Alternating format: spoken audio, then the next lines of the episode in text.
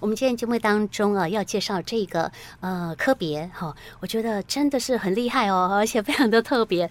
我没听过哈，因为在我们呃阳明交通大学里哈，也是刚刚才聘请蓝凡云蓝医师呢来到我们医院当中来提供服务哈。到底是什么科别嘞？叫做职业医学科哈，职业医学科，职业跟医学到底之间有什么关联呢？哈？我们就呃请蓝医师帮我们听众朋友介绍一下。那职业医学科你们服务什么？好，是谢谢主持人的介绍，还有各位听众朋友，大家好，我是呃阳明交通大学附设医院从三月开始聘请的职业医学科的主治医师，我叫做蓝凡允哈。那我想职业医学科这个科别，可能宜兰这边的乡亲比较没有这么熟悉，包括对在主持人在内可能都没有听过。那我简单的介绍一下，其实我们呃。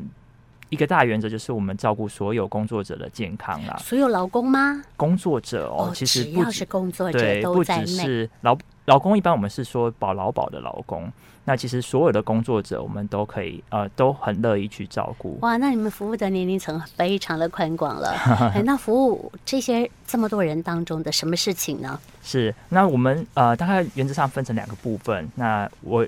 呃，有一些呃事情是医疗服务是在门诊发生的。那门诊上面的话，我们做的其中一个是职业啊伤病的诊治哦，哎，就是我们要去判定他生的这个劳工生的病是不是因为工作的关系哦，跟职业有关。对，这可能影响到他后续的一些权益上面的争取。嗯，那第二个部分是我们希望可以在做预防，所以劳工的健康。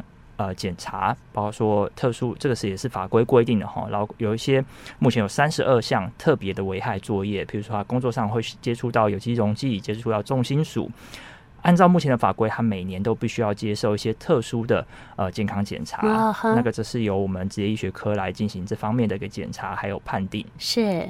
那第三个部分就是，如果一个劳工哈工作者他受伤之后，他要回去职场上面。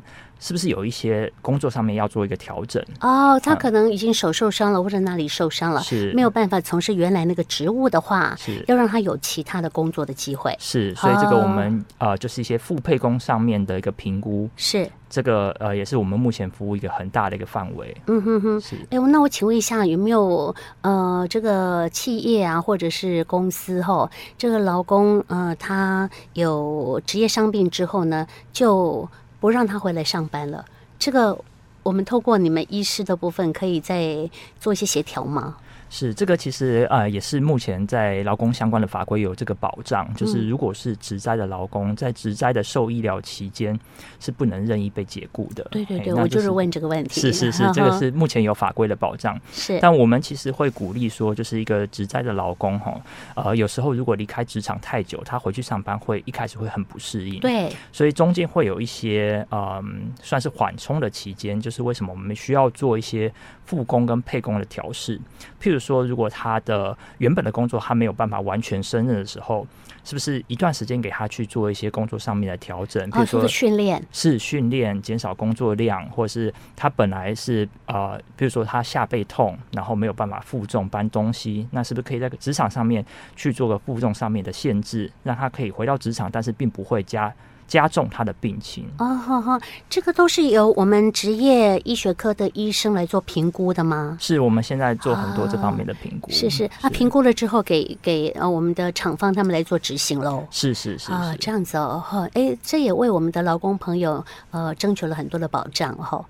嘿，嘿，这个部分挺不错的哈。好，那我们知道说呢，现在很多的呃工厂啊，很多的这个公司哈，他们其实人数到一定的话，我们也会聘请那个呃厂医来进驻哈。这也是法规上面的规定。是的，是的，嗯、对。那其实当然法规这样的呃规定，它其实有一个蛮蛮不错的出发点，就是希望说我们不要在生病之后才开始做治疗嘛。我们希望可以及早做一个预防。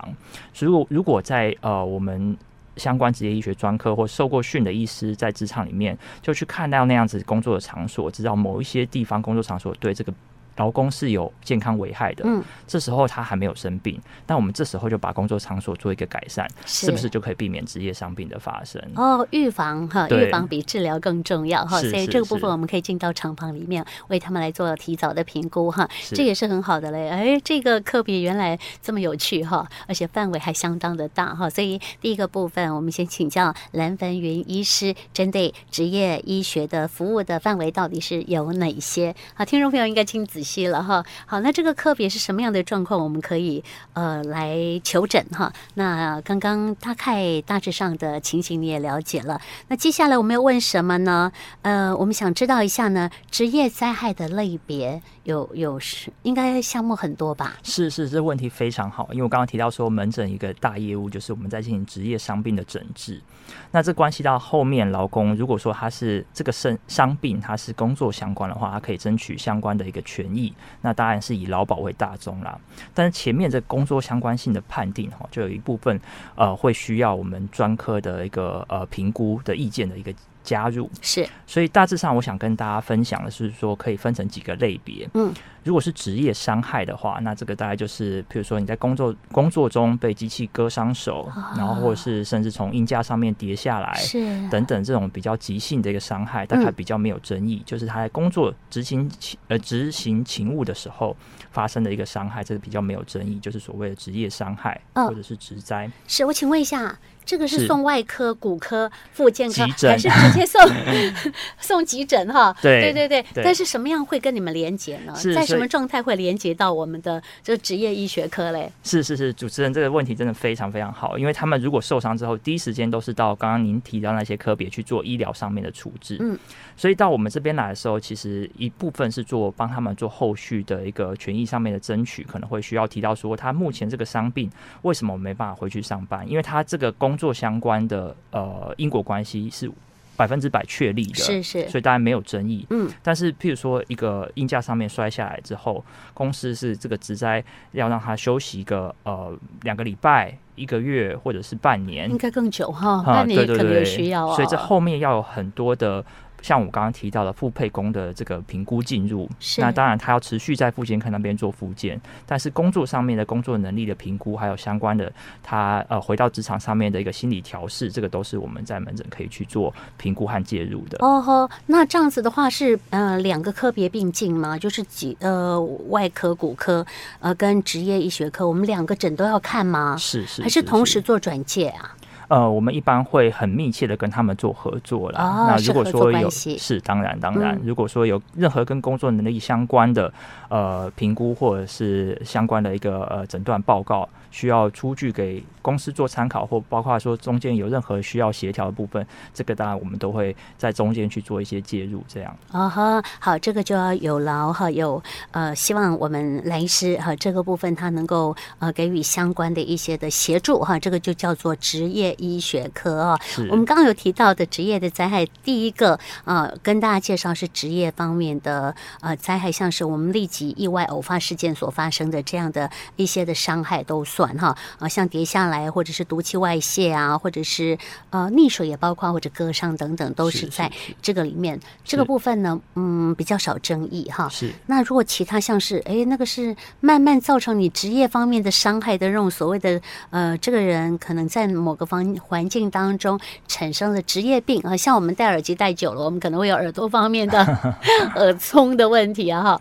好，那个算不算职业病？怎么认定哈？然后再来还有一些。啊，通勤的过程当中所产生的一些意外，哈，这个算不算你们的范围？是是，都算都算。谢谢主持人的补充哈。所以刚刚讲到是急性的一个伤害，那再来就是慢性的工作上面的暴露，或是工作上面的一个呃各式各样的危害上面的接触。危害物质的接触造成他的慢性疾病，这是所谓职业病。嗯、那这个因果关系就相对来说比较难认定。对呀、啊，所以所以会绝大部分都会需要通过我们职业医学科来做抽丝剥茧，哈，就是要怎么样去评估这个工作上面造成他目前的疾病。是对。那刚刚主持人也有提到这个通勤职灾部分，这个在台湾是、嗯、呃算是我我觉得相对来说保障呃劳工的一个一个。呃法规上面的一个出发点，就是如果你是上班或者是下班途中发生的交通事故哈，嗯，没有重大违规，也就是说如果没有闯红灯、酒驾，哦，是是，对，那又没有绕路，绕路这件事情蛮重要的哈，因为他劳保局他们要确定说你是必须要在你经常性的。哦，上下班的路上，对，而不是拐到别的地方去买个菜啊，或者是去加个油啊。哦，加个油不算哦。加油，如果说是他经常性的，嗯，嘿，就是我想经常性这个要特别强调啊，经常性的，经常性的，呃，经常性的在上下班的路途当中会加油。有可能啊，是是是，啊，没有油怎么开车？当然当然，就没有办法去上班了。所以如果有办法这样做举证的话，这目前为止在台湾是会被承认是一个呃比较职灾办理，就是所谓的同情职灾啊。嗯嗯，那这个其实也在我现在门诊转算了啊，占、呃、了。呃，越来越大宗哦，都是很多这个上下班途中的车祸意外哈。是是是，那这个其实我们也持续在做宣导，就是有一些劳工其实是不晓得他在上班或下班的途中发生的交通事故可以被视同为职灾。嗯哼，对，所以、啊、视同职灾之后就可以享有什么呢？就可以会有嗯，我想这个我要再特别提醒各位，然后为什么我们要申请职灾？对劳工朋友来说的话，第一个是他。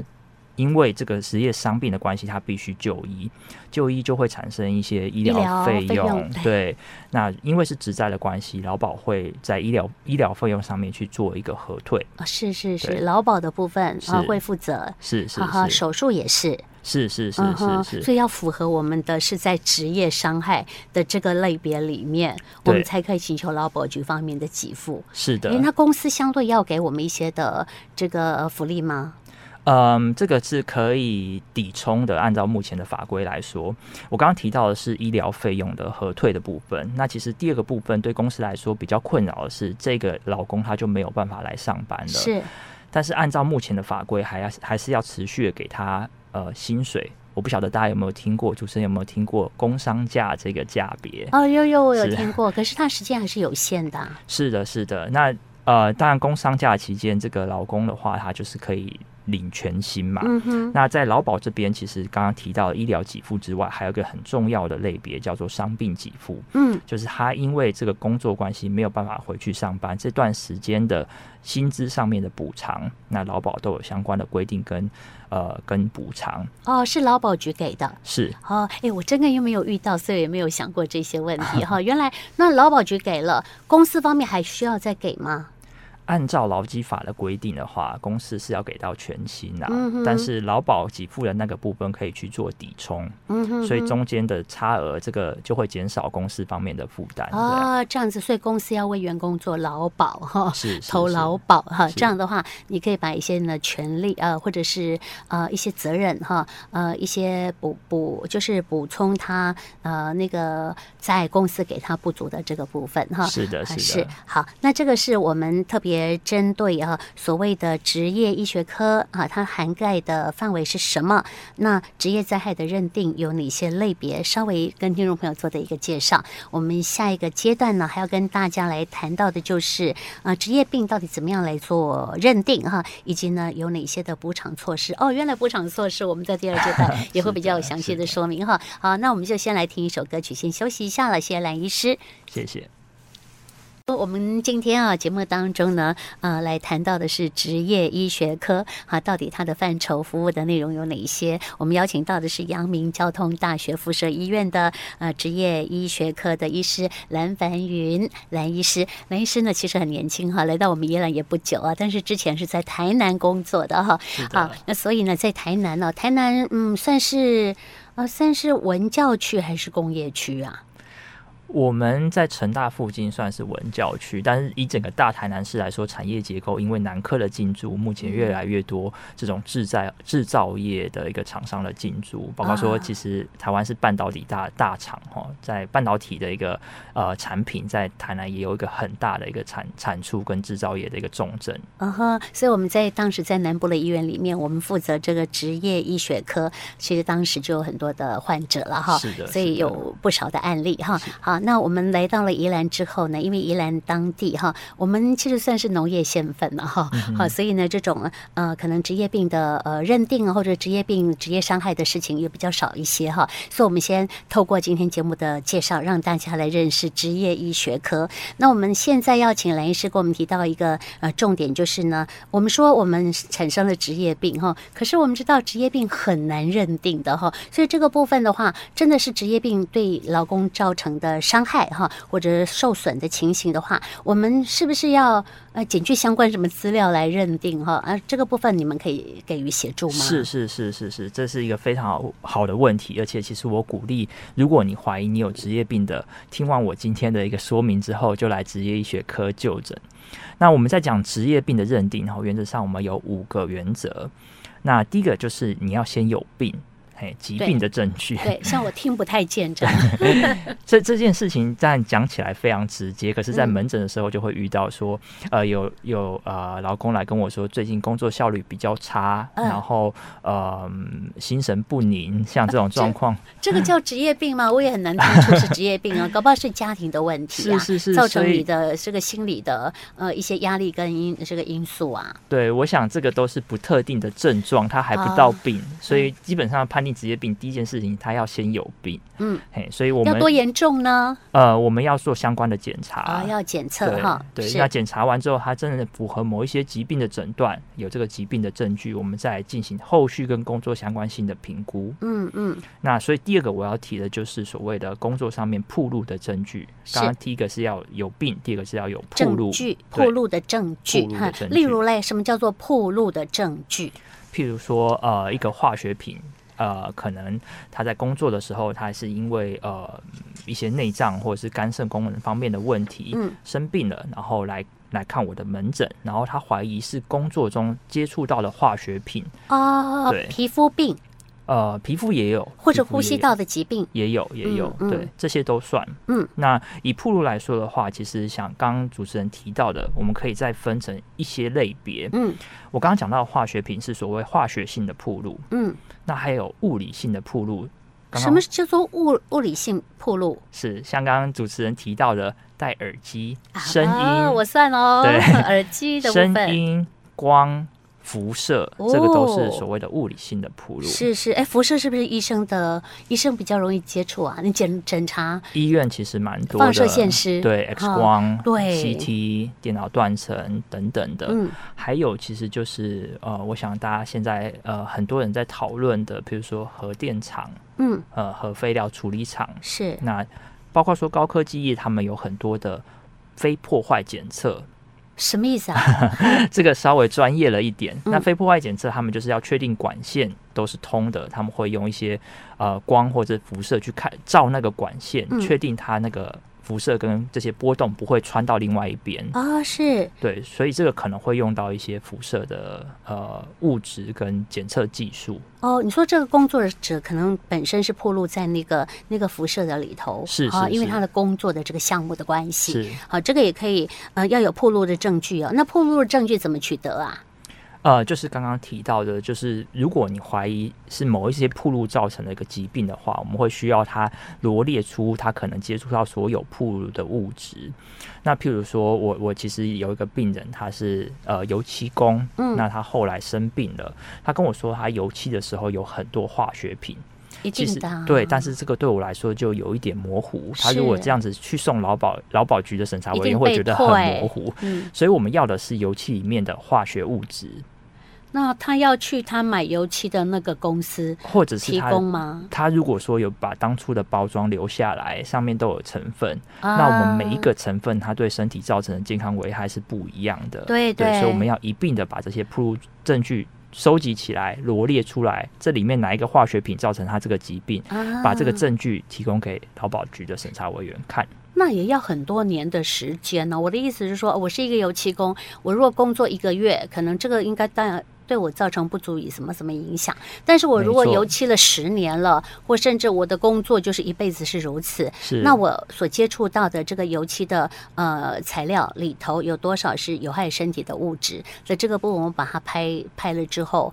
或者是说拿出这个内容物哈，这样就可以证明说我是在这个呃工作当中所造成的职业的伤害，所以这个叫做铺路的证据。是，其实主持人刚刚已经带到了我下面要提的一个 暴露时间，时间哦，所以就是所谓的时序性。嗯，那时序性的话，我想最简单的就是你的铺路要在。发生在疾病之前，嗯，就是如果我先生病了，我才接触到这个东西，那，那很显然跟工作没有关系嘛。是，但是它即便发生在这个生病之前，诶、欸，要有一个合理的潜伏期。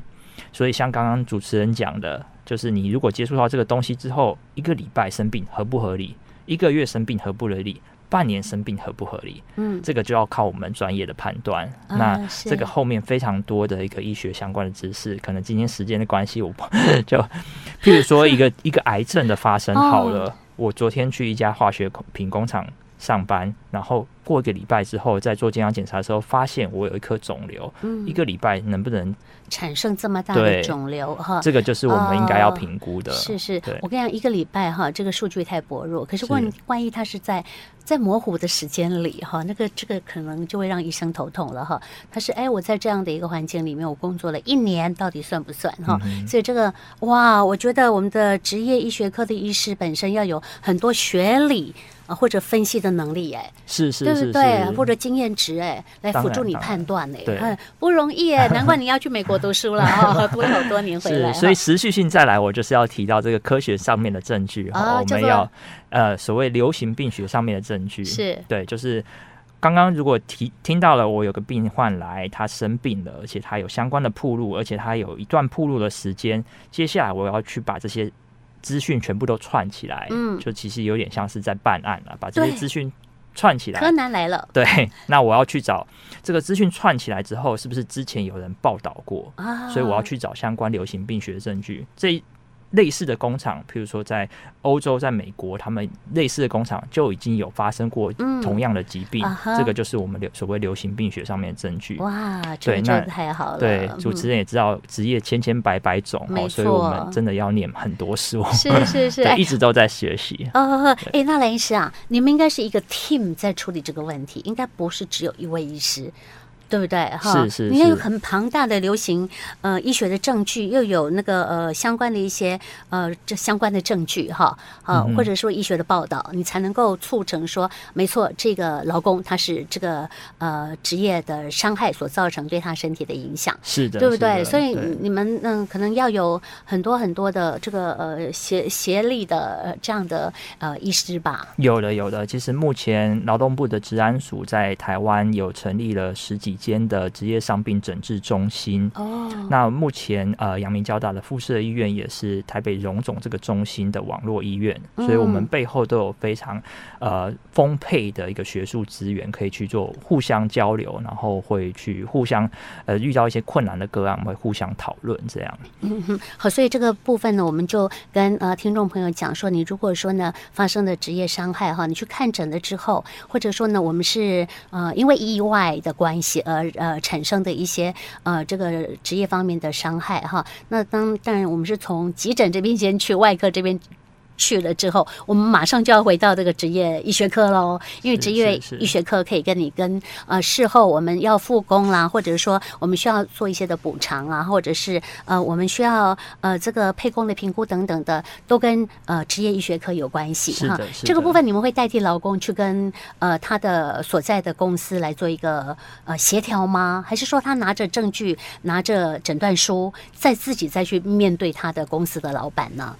呃，绝大部分的情况是我们都会在诊断书里面写的，呃，刚刚提到的那些原则，我们都会把它纳进去。嗯，那一部分是给他的事业单位、他的雇主看，另外一部分就是如果他要申请劳保的话，劳保局那边会有个审查团队，他们会知道说要看这些东西，决定要不要给他一个劳保的补偿。是是，对。那呃，我刚刚有最后一个还没有提到的，就是说，如果说他的这个疾病，它本身有一些。呃自己身体上面的一个问题，那跟这个疾病有关的时候，我们也会一并纳入考量啦。所以这个其实不是说自己呃。去去申请劳保的时候，很多人都不知道这些眉眉角角哈，所以呃，很多其实应该是职业病的人，他们送到劳保之后都没有拿到。那也是为什么刚刚主持人提到说，我们希望在你生病之后，如果你怀疑跟工作有关，无论是你要去做劳保相关的补偿的申请，或者是你需要跟公司那边去协调你未来。在工作上面的规划，我需不能不能做原本的职业？工作上需不需要做调整？或者是说，你希望你的呃同样职业的人，你的同事们不会再遭受同样的危害？希望我们去做这方面的预防，这都是职业医学科可以做的。那也希望在尽早我们可以去做这个劳工健康的一个介入，无论是。第二级的预防，或是更初级的一个预防，这样。嗯哼，好，今天呢，既然让我们认识了职业医学科，也知道跟我们的职业伤害有非常大的一个连接的关系。我们听众朋友别忘了，有需要的时候，好，在产生职业病、职业伤害的时候，我们立即来找这个职业医学科的蓝医师哈。是是是，那我们谢谢主持人。不会，我们今天其实还有这个补偿措施，就发生职业灾害啊，可能有一些劳保的补偿措施的部分，有医疗给付、伤病给付、失能给付跟死亡给付的部分呢，我们因为时间关系没有办法谈到，但是这个在劳保局您都可以问到相关的讯息哈。谢谢蓝凡云蓝医生，您今天帮我们介绍啊这么详细的有关职业医学的这个应该要有的知识，谢谢你，谢谢，拜拜，拜拜。